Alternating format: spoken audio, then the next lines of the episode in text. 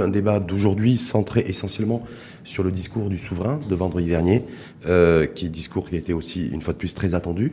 Qu'est-ce que vous, qu'est-ce qui vous a marqué? Qu'est-ce qu'il faut retenir? Effectivement, vous l'avez dit, c'est un discours qui était particulièrement attendu cette fois-ci pour plusieurs raisons. La première, c'est que c'est la dernière fois que le souverain s'adresse à ses parlementaires, puisqu'ils finissent leur mandat en septembre prochain. Deuxième réseau, nous vivons une situation tout à fait exceptionnelle. Et c'était important que le souverain dise un certain nombre de choses pour les recadrer, les mettre en perspective, etc. Troisième point, on attendait évidemment des mesures on attendait des mesures, on attendait une relance économique, on attendait une stratégie, et c'est des points sur, lesquels, le souverain a beaucoup insisté. Il y a eu aussi, parce qu'il y a eu ce discours du 20 août qui, donc, qui a précédé celui de vendredi, euh, où le 20 août c'était essentiellement euh, euh, conditionné, j'ai envie de dire, le, le, discours du, du, souverain sur la situation sanitaire et la dégradation de la situation sanitaire, avec éventuellement le spectre, en tout cas qui planait à cette époque-là, euh, d'un reconfinement général. Cette fois-ci, euh, rien sur un reconfinement, rien de particulier. Le, Covid a été évoqué par le souverain, mais pas, euh, pas de, de, reconfinement si la situation sanitaire continue à se dégrader. Ce sont, ce sont, deux registres différents que le discours du 20 août et le discours du 9 octobre. Le discours du 20 août était un, un discours de mise en garde et de sensibilisation des citoyens sur la propagation de la pandémie et des mesures à prendre pouvant conduire jusqu'à des mesures drastiques.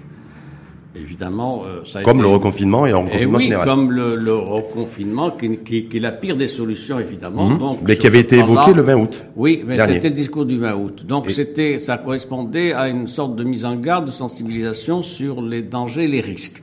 Le discours du 9 octobre se situe dans une autre perspective il s'adresse à une institution constitutionnelle, les deux chambres du Parlement, et au-delà évidemment aux citoyens. Et en même temps, le souverain a voulu donner sa lecture des, euh, des difficultés qu'il y a, des défis à relever, mais aussi des mesures à prendre pour faire face à cette situation. Et aux, aux conséquences du, du, Covid et du confinement. mais ça veut dire quoi? Est-ce que ça veut dire, Moustapha Saimi, que le discours souverain, en termes de tonalité philosophique, si je puis dire, si je puis dire ainsi, c'était beaucoup plus de vivre avec le virus, qu'il n'est pas question en tout cas d'un reconfinement général et qu'aujourd'hui, priorité à l'économie. On va revenir sur, la, sur le, le fonds, le fonds qui a été créé, le fonds Mohamed VI pour l'investissement. Pour Est-ce que là, du coup, effectivement, aujourd'hui, on est dans une, une séquence euh, une temporalité qui est complètement différente. Oui, parce que euh, il y a un fait maintenant, c'est que le virus est là et euh, on doute qu'il soit éradiqué. Donc, dans les semaines à venir, toutes les analyses au Maroc et à l'international attestent du fait qu'il faut peut-être vivre avec, cohabiter avec, malheureusement. Euh, est-ce que ça, c'est le message qui ressort Oui, oui, dans la perspective, en attendant en tout cas une perspective, celle d'un d'un vaccin, et ça, c'est pas réglé. Euh, les hypothèses les plus crédibles des scientifiques disent qu'il y aura un vaccin pour euh, le printemps ou l'été, l'été 2021, parce qu'il y a des dizaines de laboratoires qui sont engagés dans ce processus-là, et il y a des, il y a des, il y a des étapes des vérifications cliniques qui ne peuvent pas être comprimées ni raccourcies. Euh, il y a une échéance. Alors, maintenant, sur le discours, ce que j'ai trouvé intéressant, entre autres, c'est un discours qui dépasse l'exercice 2020, qui dépasse l'année 2021 et qui installe un référentiel devant inspirer les politiques publiques dans les années à venir. C'est ça que je, je trouve intéressant dans ces discours. C'est-à-dire que euh, ce qui a été décidé par le souverain dépasse la loi, la loi de finances qui va être présentée. Qui doit être déposée d'ailleurs la semaine prochaine au Parlement et débattue ensuite. avant le vote au Parlement dépasse les prévisions retenues par le gouvernement pour 2021 et on, on, on, a, on, est en train de changer de paradigme et de registre totalement, c'est-à-dire que ce que propose le souverain participe d'une vision déclinée sur plusieurs années. Est-ce que ça veut dire pour que pour vous, Mustafa Semi, c'est un, un nouveau chantier de règne qu'on peut voir dans ce, je vous pose la question dans ce, dans ce discours-là. Après la séquence 2000-2020. C'est un nouveau chantier Rennes qui est imposé par des circonstances particulières et qui, euh, qui implique des fortes inflexions. Je vais plus loin. Je soutiens, c'est mon hypothèse, je peux me tromper, je soutiens que depuis trois ans au moins, nous sommes dans une séquence de transition. Je vais donner un exemple. C'est en octobre 2017 que le souverain devant le Parlement a expliqué qu'il fallait réexaminer le modèle de développement et repenser à autre chose, un nouveau modèle de développement avec d'autres priorités, d'autres exigences et une autre vision. Euh, ce dossier a traîné. Nous sommes en octobre 2020, ça fait plus de trois ans. Il y a une commission, commission Ben Moussa, qui a été installée en janvier mhm. dernier. Elle devait rendre son rapport fin juin, mais évidemment, elle a vu la situation sanitaire, il y a... etc. Donc nous sommes, nous sommes dans une phase de transition qui, à mon avis, a trop duré. C'est beaucoup, trois ans. Ça veut dire quoi Trois ans, nous sommes dans une période d'interrogation, de recherche, de tâtonnement des axes et des contours d'un nouveau modèle de développement. Est-ce que ça, est-ce que le, est-ce que la, pas la création, parce que c'est une transformation, parce que je rappelle qu'il y avait un fonds spécial de gestion de la lutte Covid qui avait été créé en mars dernier, faisant suite à la, à l'annonce d'un confinement, donc pour pouvoir venir aussi en, aide aux, populations euh, démunies et, pour lesquelles qu'il fallait, où il fallait une assistance euh, une assistance sociale avec les indemnités Covid, CLSS et autres. Donc ça, c'est ce premier plan qui avait été créé en, en mars.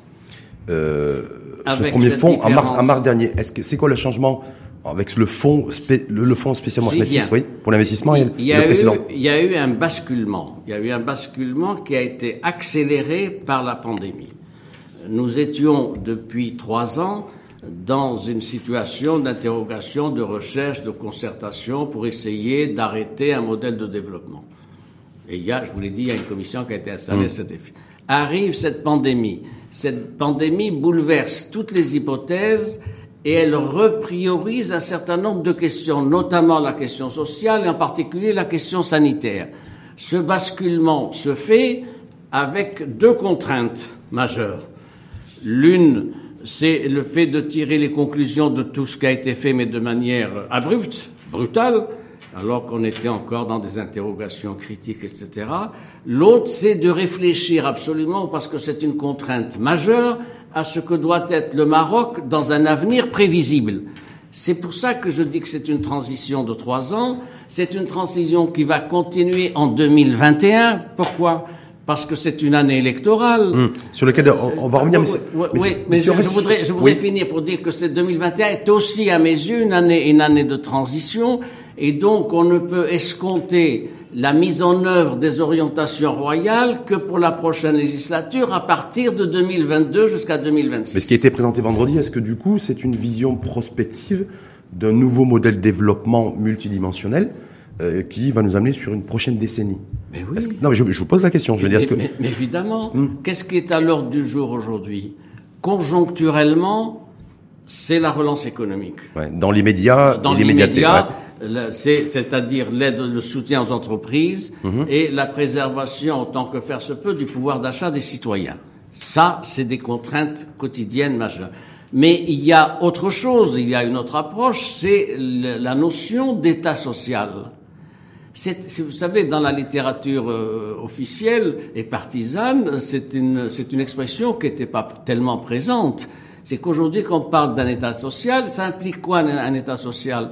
C'est pas des mots, c'est un contenu et une articulation. Contenu, c'est quoi? C'est le, d'abord le socle d'une protection sociale.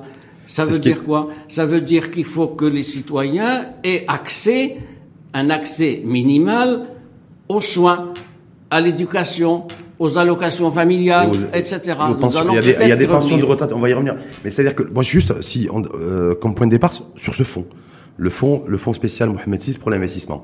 On est pour l'investissement, donc c'est un fonds dédié à capter le plus d'investissements, le plus d'investissements et d'investisseurs possibles pour amorcer toute une série de réformes et de transitions économiques. On est bien d'accord Et financer le contrat social. Vous m'avez Clairement, c'est ça. Vous m'avez posé la question, j'ai partiellement répondu. Vous avez fait référence au fonds spécial qui a été créé en mars. Oui. de, de 10 milliards de dirhams euh, de, par dotation budgétaire, plus, eu- euh, plus 23 milliards, 7, ça fait un total de 33 et demi à peu près, ce qui a été mobilisé à ce titre-là. C'est un fonds spécial, c'est un fonds spécial destiné à euh, faire face à des dépenses urgentes, incompressibles, euh, notamment pour ce qui est de l'équipement sanitaire, notamment pour ce qui est l'importation de, de médicaments, hôpitaux de vaccins, campus, ouais. les aides sociales, euh, tout ce qui a été fait pour les entreprises, etc. Il faut le distinguer. Il faut distinguer ce fonds spécial qui répond à une situation d'urgence du fonds Mohamed VI annoncé l'investissement, par ouais. le souverain, fonds pour l'investissement. qui, Mais c'est quoi la différence? pour la, la différence, c'est que euh, l'un l'un va, va, va épuiser ses ressources, c'est déjà le cas puisqu'on a déjà Mmh. consommé, utilisé à peu près 27 milliards de dirhams sur les 33 et demi. Il reste 5 milliards de dirhams qui ont été sanctuarisés pour le, le- le- la caisse centrale de garantie qui devient une société anonyme. Donc ça, c'est utilisé. Maintenant, il y a le fonds stratégique, de, le fonds Mohamed VI stratégique d'investissement, qui est un fonds pérenne. C'est un fonds qui va s'organiser, qui va être mis sur pied avec Mais qui va pas distribuer d'indemnité Covid. non, distribuable. Non, mais tout je- à fait. C'est un autre. C'est un Ah, fonds mais- d'investissement. C'est pour ça d'ailleurs qu'il a été appelé fonds, fonds Ouais. d'inve- Mohamed VI d'investissement. C'est c'est un fonds qui va être là comme vecteur d'accompagnement, d'encouragement dans un certain nombre de secteurs qui a été énuméré par le souverain. J'ajoute que ce fonds, ce fonds Mohamed VI, va avoir un effet levier. Le souverain l'a dit d'ailleurs parce que euh, du fait que l'État mobilise ce- ce- cette somme-là, cette enveloppe-là, ne peut que conduire des partenaires marocains étrangers à rejoindre euh, la politique de ce fonds, ce qu'on appelle l'effet levier. L'effet levier, donc une politique d'investissement dédiée à l'économie et, au développement économique. On Tout est bien d'accord. Donc ça veut fait. dire qu'il n'y aura pas d'indemnité Covid Non, euh, qui seront, qui ce seront sont- financées ce- via ce ce sont fonds. deux systèmes différents. Il y a un fonds qui a été créé pour des circonstances particulières pour y faire face. Oui. Il a épuisé ses crédits Mhm.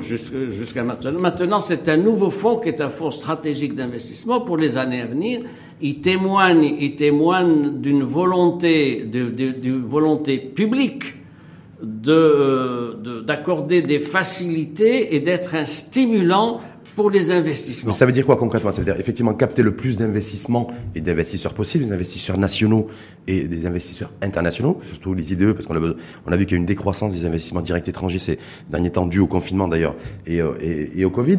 Mais ça veut dire que tout va passer dorénavant par ce fonds? Non, pas tout. Ah, je sais pas, je vous Non, demande. non, tout ne va pas passer. C'est un, c'est un fonds qui va avoir un périmètre d'action particulier, qui ne, il ne se substitue pas à tous les programmes sectoriels des différents départements ministériels et des fondations.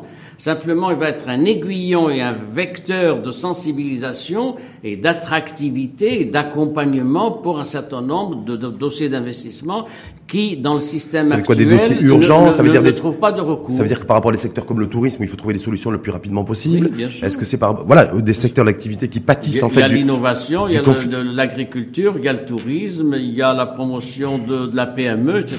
Tout ça est énuméré par les souverains. Évidemment, c'est c'est une sorte de d'arme dont se dote l'État pour accélérer et, et promouvoir des, des, des, des montages financiers d'investissement dans un certain nombre de C'est-à-dire avec, une organisation, une structure beaucoup plus flexible, parce qu'on voit, on voit que le, le financement de la reprise d'activité de oui. mi-juin dernier a pris la- du temps. La la- relance des chantiers, des grands chantiers publics ont pris du temps aussi. D'abord l'autonomie, d'abord l'autonomie budgétaire. Il aura la personnalité morale, ce Hum. fonds. C'est-à-dire qui, qui, qui, donc, ça sera une, il aura la capacité juridique de s'engager. Un. Deux, il aura l'autonomie financière, c'est important. Trois, le souverain l'a dit, il aura, il aura des, des, des, un mode de gouvernance euh, managérial. Euh, ce qui distingue de. Donc, ce euh, qui est fait par les administrations. il a- parlé de transparence, de- d'efficacité, euh. et de- et de d'efficacité managériale. Donc c'est quelque chose. Vous savez, c'est important parce que euh, nous sommes dans une phase de, de mise à niveau de l'appareil d'État, de l'administration des entreprises publiques. Ça, dans cette réforme-là, ce fonds d'investissement peut être un modèle de ce qu'il faut faire Et donc, il peut irriguer une, une nouvelle culture managériale aussi au niveau des, des politiques publiques. Et de l'administration, parce a, le, le, souverain y a fait référence. Mais ça veut dire, est-ce que ça veut dire, est-ce que ça veut dire pour vous, Moustapha Saimi, que c'est euh, là que donc ce fonds euh, Mohamed VI pour l'investissement on a parlé de, de gouvernance et d'exemplarité en matière de gouvernance, de transparence et d'efficacité. Euh, Est-ce que qui va qui va manager tout ça? Comment ça va être Voilà, on a vu que le fonds spécial pour la gestion de euh, de la lutte contre le Covid, c'était le ministre de l'économie et des finances, Mohamed Ben Chaboun, qui pilotait qui pilotait un petit peu ça. Est-ce que par rapport à ce fonds euh, dédié, euh, le fonds Mohamed VI dédié à l'investissement, est-ce que on peut imaginer, est-ce que, que ce soit le ministre de l'économie et des finances en fonction aujourd'hui euh, qui assume le, le, management et la je gouvernance pas, Je n'ai pas d'éléments d'information suffisants aujourd'hui, mais ce que je puis dire, c'est qu'il aura une structure de direction autonome.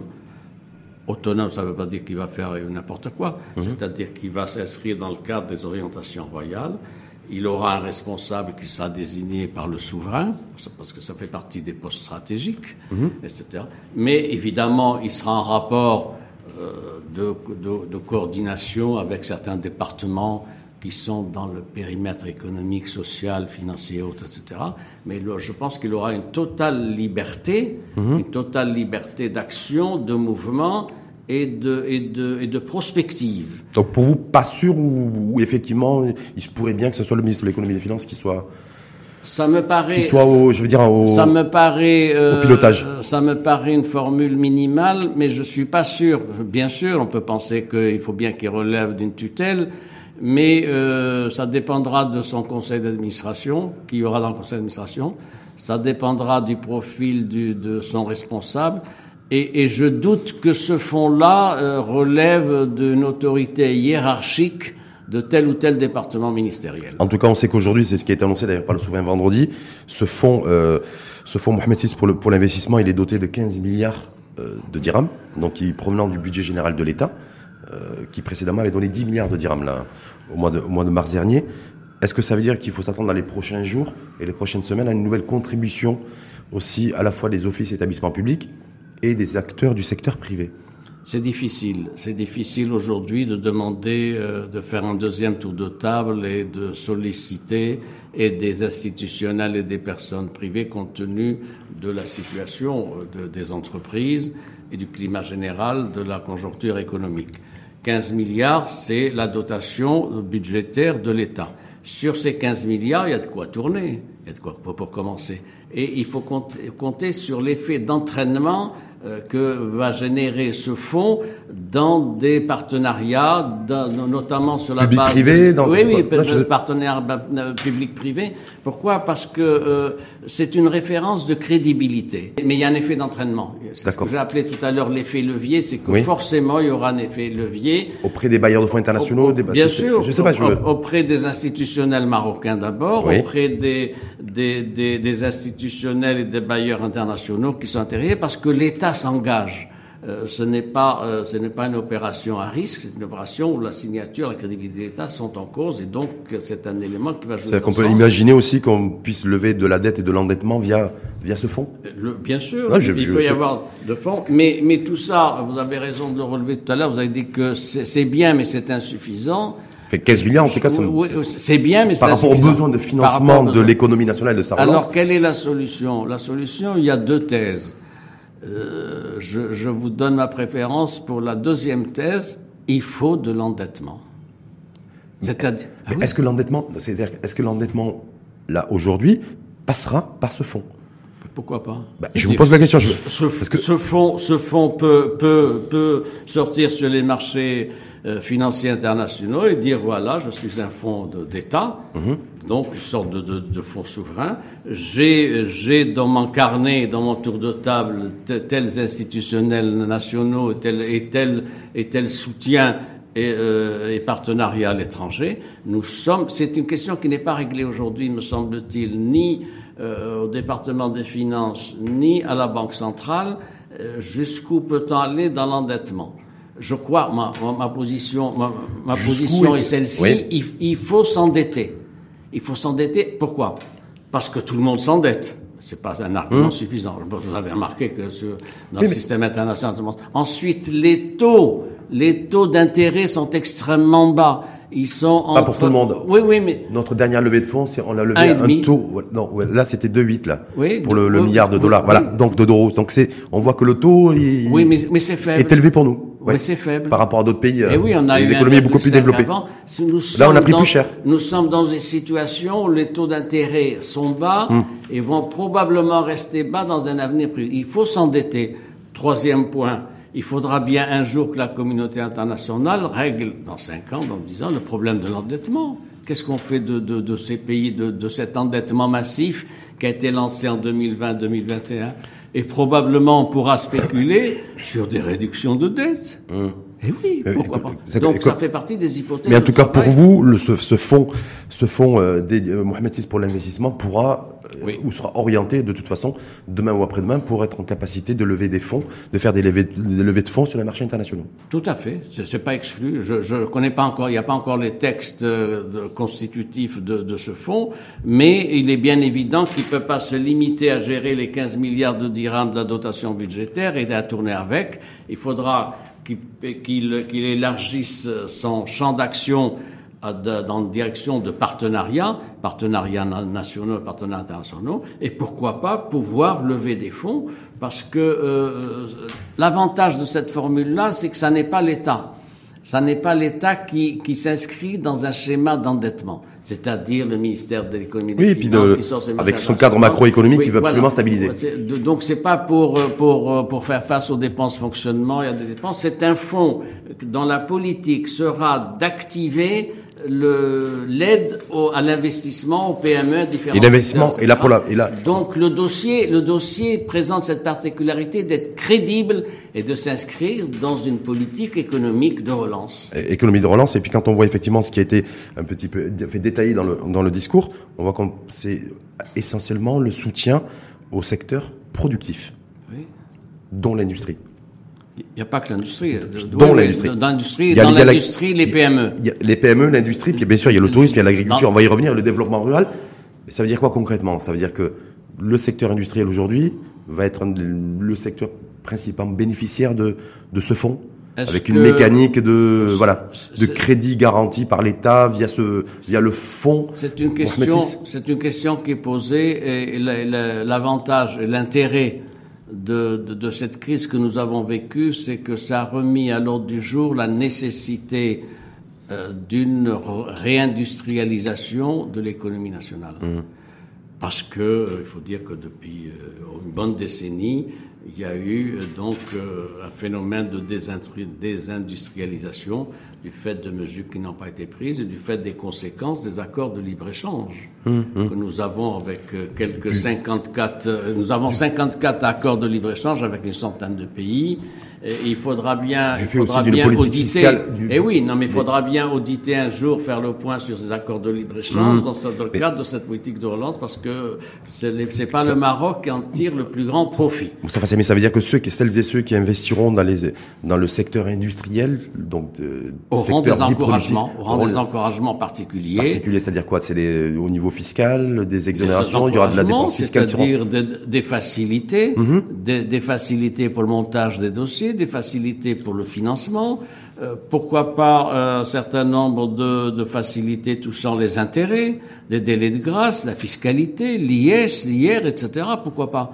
C'est possible. C'est-à-dire qu'on va, on va avoir en fait une nouvelle politique industrielle qui va décliner, qui va sortir de ce, faut, ce fonds d'encouragement à l'investissement industriel. Il faut l'espérer. Hum. En même temps, cette politique ne peut pas se faire si on ne met pas euh, sur la table les, les facilités et les dérogations qui sont données à un certain nombre de secteurs depuis des années mhm. et dont on n'a pas évalué l'impact. Savez-vous combien coûte au budget général de l'État le total des facilités, des dérogations données euh, aux uns et aux autres, 34 milliards de, dirhams. de dépenses fiscales. Oui, c'est 34 milliards de dirhams. Qui devaient être revus d'ailleurs après au lendemain réduit, des, assises. Ouais. Euh, ça a été réduit, mais nous sommes actuellement dans une situation qui n'est qui n'est plus tenable. Et je propose personnellement qu'à la faveur de cette action du Fonds, du fonds Mohamed VI d'investissement, il y ait une remise à plat de la, toute la politique de, de, de dérogation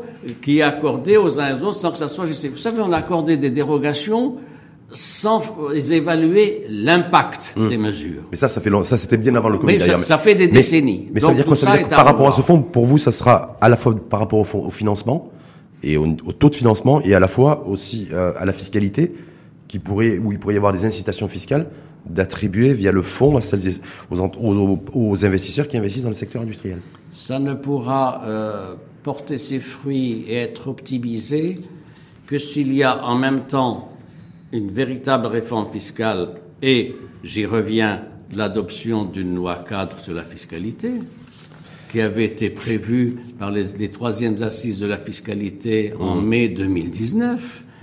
Et, et pour l'instant, c'est au niveau du Parlement et ça n'avance pas beaucoup. Que s'il y a donc une réforme de la fiscalité, si, que s'il y a en même temps une mise à plat du système de, de, de dérogation que j'évoquais à l'instant, et s'il y a une réflexion stratégique sur Mais- le modèle industriel que nous voulons pour les 5 ans ou 10 ans à venir. Mais quand dans le discours, le souverain fait référence au secteur productif, à l'industrie, on voit bien que c'est partir sur une politique, ne serait-ce que dans un premier temps, d'import de, substitution. Oui. C'est-à-dire l'encouragement à la production nationale, à la Eh oui. productivité. C'est le problème de la Ça veut dire que ça préférence- Un, c'est le problème de la préférence nationale. Oui. Et deuxième Qui n'a problème. pas été mentionné dans le discours que-. Oui, mais c'est important la préférence nationale, même s'il y a des mesures qui ont été prises dans ce sens. Deuxième euh, aspect, c'est le fait qu'il faut promouvoir la production nationale. La production nationale, la, la promotion de la production nationale ne se décrète pas. C'est des facteurs de production qui font que vous êtes compétitif, que vous avez des parts de marché au Maroc et éventuellement à l'export. C'est tout ça qui doit être mis sur pied. Ça veut, dire, J'ajoute- ça veut dire quoi? Ça veut dire est-ce qu'on est en train de, de glisser progressivement et peut-être que le point de départ c'est le, le discours de, de vendredi d'un modèle jusque-là plus ou moins orienté consommation, c'est-à-dire la demande et l'oc- et l'octroi de crédit par une politique économique, une nouvelle politique économique Oui. beaucoup plus axée sur la production et l'offre. Nous avions, nous Est-ce que c'est ça qui est en train de se jouer? Nous avions jusqu'à présent globalement un modèle administratif et bureaucratique Ouais. adossé à l'économie de la rente avec la gestion du statu quo. Statu quo, c'est-à-dire il y a des intérêts, on n'y porte pas atteinte, on continue à gérer, mais paradoxalement euh, euh, prospère un, di- un discours sur la réforme. Moi, ça me frappe toujours. Tout le monde a à l'esprit euh, la réforme, mais sans que ça soit traduit par des mesures opératoires. Nous sommes bien dans cette phase de transition, nous y revenons. Vous voyez, revenons que depuis 2017, c'est mon analyse, elle vaut ce qu'elle vaut, jusqu'à 2021, nous sommes dans une phase importante d'interrogation, d'évaluation critique sur ce qui a été fait en matière de politique publique et en même temps d'interrogation, de recherche sur l'autre politique, les autres politiques publiques pour les années à venir. C'est ce défi qui doit être relevé, doit être relevé euh, pas par ce gouvernement, parce que ce gouvernement est en fin de mandat. De- D'ailleurs, on y reviendra. Voilà. Donc, d'un point de vue économique, avec ce fonds, ce fonds, ce fonds Mohamed VI pour l'investissement, ça va être une politique économique beaucoup plus axée et orientée production, productivité nationale. Et en même temps- Pas de préférence nationale, de production Et en nationale même temps de libéralisation. et de libéralisation. Et de libéralisation. Il faut libérer les énergies. Quelles énergies? D'abord, est-ce qu'il faut libérer ce ce que je veux dire, c'est que ce qu'on va produire, il va, il va falloir, il va falloir faut aussi libérer, construire, construire faut un libérer les marché. potentialités. Oui. Il faut libérer les énergies. Il faut des un régime fiscal incitatif. Il faut transformer les modes d'action d'intervention de l'administration. Il faut réformer le secteur public, etc. Et puis, il y a des réformes structurelles de fond, c'est lesquelles, notamment, la, la part des dépenses de fonctionnement dans le budget général de l'État. Eh oui, le fait qu'il y ait plus de 800 000 fonctionnaires, une chasse salariale de 114 milliards de dirhams, c'est 12% du PIB, c'est le taux le plus élevé de tout le, le- le bassin méditerranéen. Donc vous ne pouvez pas, vous ne pouvez pas vous lancer dans cette, euh, dans une politique audacieuse, innovante euh, sur le plan industriel ou ailleurs, si par ailleurs vous restez plombé par, par des, des structures et des rigidités touchant notamment les dépenses de, de, de personnel. C'est pour ça que le, souverain fait référence au recrutement, de revoir un peu les, les critères de recrutement dans la haute fonction publique et dans la fonction publique tout court. C'est un élément important, ça. Pourquoi? Parce qu'il faut que les postes de décision de, dans les, les secteurs publics et dans les administrations ne se fassent pas soit par l'avancement bureaucratique et, j'allais dire, paresseux et conventionnel, soit par le clientélisme. Et oui, par le clientélisme. Et donc, il faut imaginer d'autres formules, c'est-à-dire des, formules contractuelles.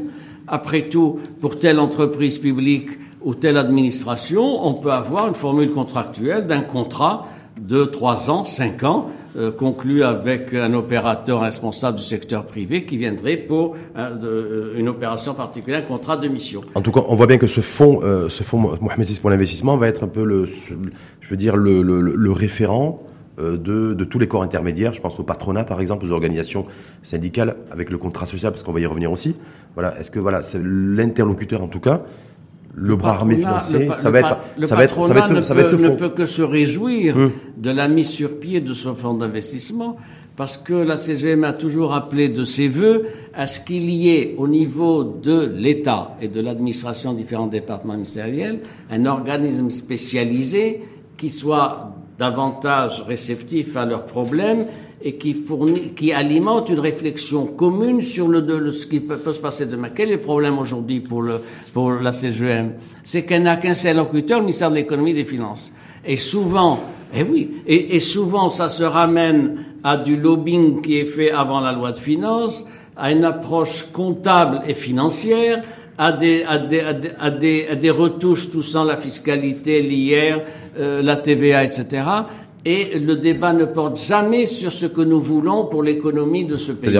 Et là, et donc là, ça, ça, ça, sera l'occasion. Mais ça veut dire qu'on est, vous le, vous le disiez précédemment, euh, la loi de finances, le projet de loi de finances 2021 va être déposé au Parlement dans les prochains jours et débattu ensuite par les, par les élus, par les, les députés, ensuite les conseillers à la deuxième chambre.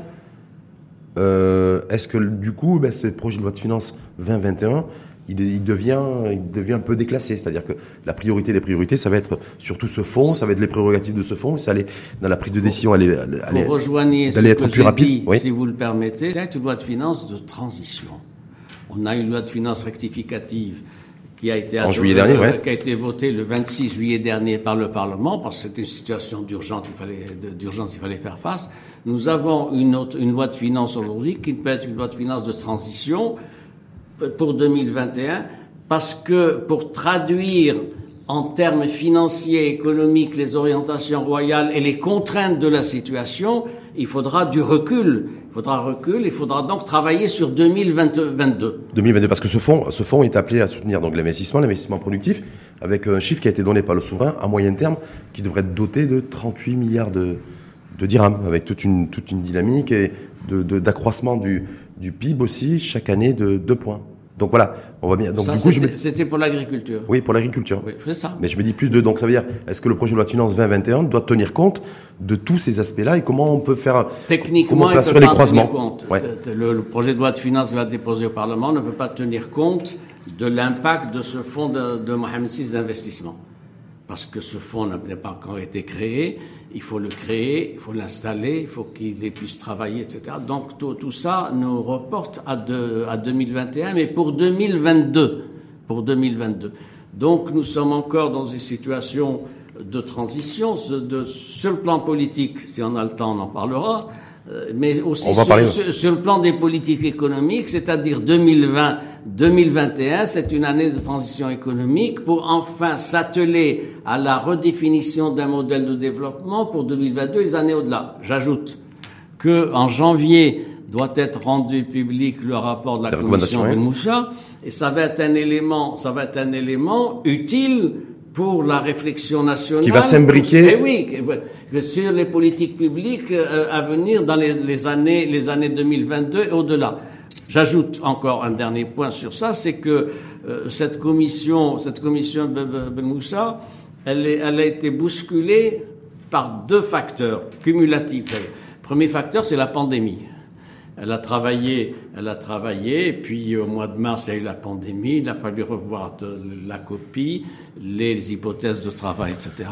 Maintenant, il y a cette forte inflexion royale qui est donnée par le souverain, et donc elle doit encore revoir sa copie euh, au stade au, jour où nous parlons pour présenter quelque chose qui tienne. Donc il y a bien une réflexion nationale adossée au travail que va nous présenter la commission Ben Moussa et fondée sur les orientations royales pour arriver à quelque chose qui tienne la route pour les années à venir. Ça, c'est pour la reprise, la reprise d'activité économique et pour dépasser l'impact du, du, Covid sur le tissu euh, économique et le tissu productif. Mais parallèlement à ça, il y a l'autre chantier aussi euh, colossal. C'est celui du nouveau contrat social. qu'il faudra d'ailleurs qu'il faudra financer parce que la généralisation de la couverture sociale exigée et demandée par le souverain à l'échéance 2022 et non plus 2025. Donc ça, ça va demander aussi euh, du, financement. Il y a les allocations familiales pour plus de 3 millions de familles, euh, l'intégration de 5 millions de personnes à un, un, système de retraite et la généralisation de l'accès à l'IPE, l'indemnité perte d'emploi. Ça, c'est le nouveau contrat social. Je dirais, euh, si vous le permettez, enfin un nouveau contrat social. On en a beaucoup parlé depuis des années. Il y a eu des mesures sociales qui ont été prises par le souverain en différentes circonstances, vous le savez faveur des catégories euh, modestes défavorisées de la population, des catégories à besoins spécifiques, les handicapés, les, handicapés et autres, etc.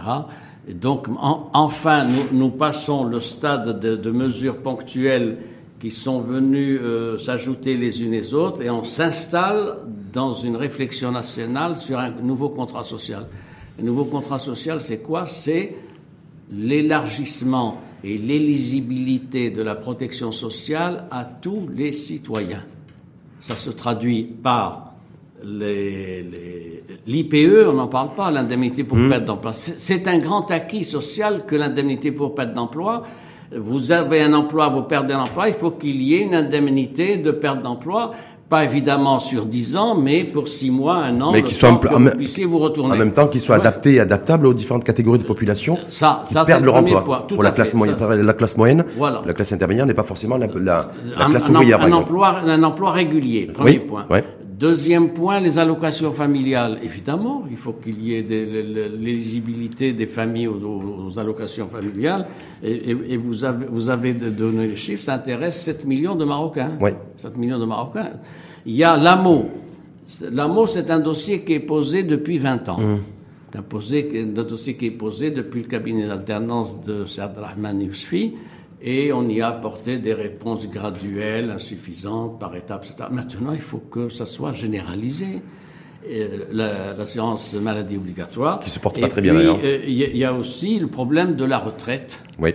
Le problème de la retraite, il y a euh, la, parce, qu'il y a un triple problème là. Il y a des caisses de retraite qui sont en souffrance. On, va, des, on va, y venir. Et des, on, et va des, y venir. et des citoyennes et des citoyens qui ne bénéficient pas de, de, de, retraite. Voilà. Donc, de, de retraite. Donc, il y a à peu près les deux tiers les deux tiers de la population active, vous savez, il y a quelques 3 millions et demi de déclarer à la CNSS une retraite sur une, sur une population active de 10 millions d'habitants. Et oui, la population active au Maroc est de 10 millions, yes. c'est un taux de 42 à 45% par rapport à la population euh, majeure. Donc tout ça doit être réglé. Alors évidemment, il faut dire ceci. Un, que c'est un grand chantier social. Deux, ça va pas se faire en, en un an. Hmm. Trois, il faudra mobiliser des moyens sur des années, des années. Quatre, il y a des réformes de structure à entreprendre, notamment les différents régimes de retraite. Il faudra bien le souverain y référence. Et mmh. oui, il faut qu'il y ait une, de caisse, une, caisse, une, caisse, de retraite pour faciliter Pour le public et une caisse, une caisse de retraite pour, pour le privé. Et oui, mmh. pour les économies d'échelle. Et puis, ça permet, ça permet de donner de l'équité à un système de retraite qui est inégalitaire, inégalitaire et parfois même inéquitable. Et, euh, et, le politique dans tout ça? Parce que vous avez fait référence au politique. Euh, le politique? Ouais, le politique dans tout ça. Euh, certains considèrent que dépassé par la, la, gestion du Covid, donc depuis, depuis le mois de mars, avril, mai, juin, juillet, août, septembre, octobre. Déjà, il a eu la gestion du Covid. Vous qui parlez, a pas été de, simple vous parlez de quelle politique Je parle le, le, des, le, le politique. Je parle de la scène politique, des oui, partis oui, politiques, eh ben, des organisations politiques. Le, politique est-il tellement présent dans le champ national? Je, moi, je vous pose la question. Non, et, je, mais, mais je vais vous et je répondre. voudrais avoir votre, le- votre lecture de, de, de, de, de politologue sur euh, ce, qui a, ce qui a été dit d'ailleurs par le souverain en tout début de discours. C'est, je cite, il appelle donc les élus, les parlementaires et les conseillers à redoubler d'efforts euh, jusqu'à la fin de leur, de leur mandat et de présenter leur bilan aux électeurs. Oui. Quand on est politologue comme vous, aguerri comme vous, qu'est-ce qu'on fait comme lecture entre les lignes? Ben, ça veut dire que le souverain euh, ne donne pas un billet de satisfaction. Vous voyez que je suis diplomate, ne donne pas de satisfaction à nos élus. Un, ça veut dire quoi? Ça veut dire qu'il redoubler d'efforts. Il y a des textes importants qui sont en instance au Parlement. Il faut qu'ils soient adoptés. Je donne comme exemple le- la réforme du code pénal. Je donne comme exemple la, la loi 4 sur la fiscalité, on en a parlé tout à l'heure. Je donne également comme, comme exemple le code du travail, loi de Mmh. grève. Enfin, c'est- c'est- c'est c'est tout de même préoccupant qu'on n'arrive pas à faire avancer ça. Ajouter à ça la charte de l'investissement. Eh oui. La nouvelle charte, oui. Oui, nouvelle charte. pré- Que le ministre de c'est tutelle, Mohamed Alami, nous a promis depuis plusieurs oui, mois. hein. Pourquoi c'est important Oui. la charte de l'investissement Parce Parce que- parce que c'est un condensé de de- de- de- d'une réflexion nationale sur les secteurs prioritaires, sur ce que nous voulons faire. C'est un résumé du modèle de développement. Mais maintenant, on le sait depuis vendredi. oui, on sait mais que c'est l'industrie, la réindustrialisation. c'est- la- la- l'agriculture, c'est le tourisme, c'est le développement rural. L'innovation. L'innovation, ouais. Alors ça, c'est la première indication que je tire du, du discours royal s'adre- s'adressant aux parlementaires pour les appeler à redoubler.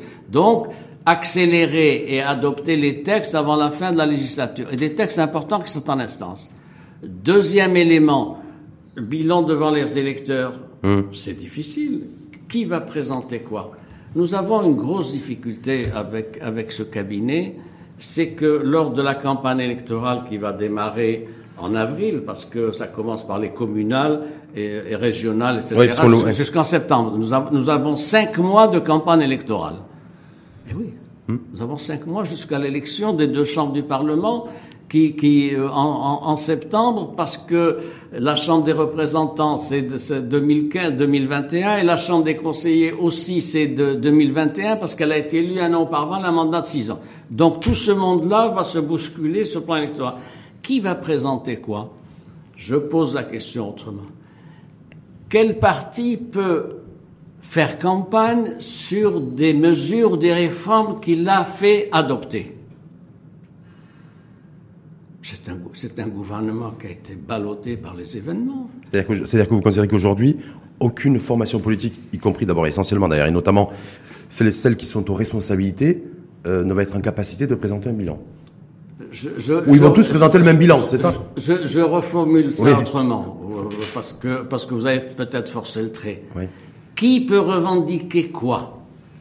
Est-ce que le parti Justice et Développement peut il peut revendiquer revendiquer quoi? Revendiquer la gestion du Toutes- gestion toutes sanitaire les Covid grandes réformes, Oui. toutes les grandes réformes, c'est des, des réformes impulsées, décidées par le et impulsées, décidées, suivies par le roi. La réforme d'éducation, le préscolaire, la formation professionnelle, la déconcentration, la régionalisation, le modèle social, les mesures sociales annoncées euh, il, il y a un mois et demi par le souverain et concrétisées maintenant, maintenant avec pour ceux qui touchent le, le, le, le modèle social. Euh, que peut réclamer, revendiquer le PJD à son actif? Le PJD ou le RNI Non, non, mais c'est important. D'abord le. PJD. PJD Oui. parce qu'il dirige le gouvernement. Oui. Euh, qui- Qu'il a le premier groupe parlementaire, 122, 123 députés. Donc c'est difficile. C'est difficile aussi pour les, les, les alliés, les alliés qui vont revendiquer quoi? C'est-à-dire, euh, euh, mon interrogation est celle-ci. Qui peut dire qu'il a porté des réformes et qu'il les a incarnées lors de cette législature? Que, est-ce que le RNI, avec Moulaf El Alami, peut dire effectivement, nous, on a enclenché la démarche, en tout cas de nouvelle impulsion concernant le Oui, secteur industriel, donc du coup les dividendes pour, le, pour un parti comme le RNI. Donc je je sais pas, je Non, évidemment qu'il y aura une déclinaison différente suivant les partis. Euh, la première responsabilité, c'est celle du PJD. la, de, pour ce qui est de la responsabilité de ses alliés, ils auront beau jeu de dire, eh ben, après tout, nous, on a fait des choses dans le secteur économique et financier, euh, le, RNI pour ce qui est de, ce département, de l'industrie, d'autres secteurs, etc., peut dire, voilà, nous, on a été actifs, on a été, etc. Mais il y aura évidemment une déclinaison particulière. Mais ce qui est important, c'est que le, le débit intéresse essentiellement le premier parti qui dirige le gouvernement. Il y a l'occurrence, il y a l'occurrence. le, le, les autres alliés pourront dire nous on a soutenu et on a fait de notre mieux. Et d'ailleurs notre bilan il n'est pas mauvais. Regardez le, ministère de l'Éducation nationale. Hum. Est-ce que le euh, quel est le parti qui peut revendiquer ce qui est fait par Saïd Hamzazi? Personne. Oui, personne. Même pas, même pas le mouvement populaire? Non, parce que parce que euh, même pas parce que euh, il, est au mouvement populaire, mais euh, disons que la teneur militante et partisane de Saïd Hamzazi est faible. Et, donc c'est difficile. Ça veut dire, prenez d'autres secteurs ça aussi. veut dire que Moustapha mais vous considérez qu'en fin de législature, parce que c'était le dernier discours de cette législature, les partis politiques, essentiellement ceux qui sont aux responsabilités, vont sortir affaiblis? Bien sûr. Ils sont affaiblis pourquoi? Parce qu'ils n'ont pas porté ni incarné des réformes. Il y a un niveau d'analyse, les grandes réformes ont été portées, incarnées par le souverain, à coup d'accélération, à coup de recommandations, voire même de sanctions dans telle ou telle situation. Vous savez très bien à quoi je fais référence. Bien. Deux, ces partis n'ont pas été à la hauteur de la pandémie. Ils ont été absents sur le terrain. Est-ce que vous avez vu beaucoup de campagnes faites par les militants des partis pour apporter aide et assistance aux, citoyens dans les quartiers pour expliquer? Parce que c'est pas le cas. C'est-à-dire il y a eu un confinement, même, même au, niveau des partis, dans leur mode d'expression. Troisième point, la désaffection continue des, des citoyens à l'endroit des partis politiques. Mais Évidemment, vous me direz que c'est facile. C'est facile de dire ça. Mais moi, j'observe. Non, c'est pas que c'est facile. C'est que je me dis, je suis quelque part. Est-ce que ça va être inquiet aussi de se dire, ce redressement économique et social, est-ce qu'il peut se faire aussi avec des partis politiques affaiblis? Eh moi, c'est ben, ça ma grande question. C'est ça, moi, l'interrogation que j'ai. Je eh. Ben, euh, votre interrogation est, est, légitime et je vais essayer d'y répondre. C'est-à-dire, nous sommes, nous sommes dans une situation où il y a de grands défis qui ne peuvent être portés pas que par des responsables ayant soit la compétence, compétence, compétence managériale, profil, donc des hommes ressources, soit une crédibilité et un soutien populaire. Qui? Donc nous en sommes là. Donc ça veut dire, ça veut dire qu'il y a Alors je ferai une différence quand même. Il y a un, vide et un gap qui s'est qui s'est eh accru. Est-ce que vous pensez que la situation de que la perception de la politique et des partis s'est améliorée de, de, lors de cette législature? Je ne le crois pas. ça veut dire quoi? Ça veut dire que du coup, les élections législatives de 2021, est-ce qu'il y a un véritable enjeu? Je vais vous répondre. Euh, je voudrais quand même de, de parler, on a parlé des partis de la majorité, vous parlez des, des partis d'opposition. Oui. Des partis d'opposition, aujourd'hui, il, y, en a trois. Il y en a trois. Le PAM est-il audible? Moi, je pose la question. Vous avez vu les problèmes qu'a le PAM, les problèmes du nouveau secrétaire général, donc euh, Ablatif Wahbi, qui a été élu en, février dernier, qui n'arrive même pas à réunir son conseil national, invoquant la pandémie, mais ça peut se faire par visioconférence, etc., et qui est contesté, contesté au sein même de son parti, du fait d'un mode de gestion jugé autoritaire et directif et solitaire. Deux, le PPS est mobilisé, mais pour faire une critique politique, politique du mode de gouvernance et de l'absence de hiérarchie dans les politiques publiques. C'est un discours euh, activiste qui est tenu par le, le, le, PPS depuis le passage de ce parti à l'opposition en octobre 2019 et j'allais dire le, le, le, retour, le retour de Mohamed Nabil Abdallah comme, comme aiguillon, aiguillon interpellateur d'un gouvernement qu'il connaît bien puisque bah, il, avait déjà fait un certain nombre de griefs. Troisième partie, le parti de l'Istiklal, fait un travail différent. il se situe dans un schéma de, de, de contradictions et d'alternatives par rapport à tout ce qui est fait pour le gouvernement. Il se déploie à deux niveaux. Au niveau du terrain, au niveau du terrain, parce qu'il y a eu beaucoup de cas, tu fais de la gestion de Hamid Shabbat et donc il faut serrer les rangs, c'est difficile. Ensuite, au niveau de la proposition et des propositions, il y a un travail qui est fait, vous le savez, par l'association des économistes, et il y a euh, pour employer une, une, une, métaphore footballistique, un marquage à la culotte toutes les semaines. Marquage de short. Oui, oui, marquage, qui, qui, est fait par, par le, le parti d'Istiklal pour se présenter, pour, pour, présenter une offre politique. Ah, voilà, justement, offre politique, on disait tout à l'heure. Alors, je reviens à Présenter un bilan pour les ceux qui sont aux responsabilités et présenter des propositions et des mesures un, et un projet de société pour ceux qui sont dans, au niveau de l'opposition aujourd'hui. Je réponds à votre question de 2021 sur, sur la participation. Oui, sur, sachant Bien. que les populations vont arriver, les Marocains et les Marocains vont arriver euh, à, cette, à l'approche de cette échéance électorale, euh, fatigués, usés par le confinement, par le virus, par, par beaucoup de choses. Vous avez parlé de désaffection du, à l'égard du, à l'égard du politique. Euh, je me dis, est-ce qu'il y aurait un véritable enjeu? C'est euh, d'abord euh, tout dépendra euh, d'un paramètre particulier, c'est comment il va, va évaluer cette pandémie.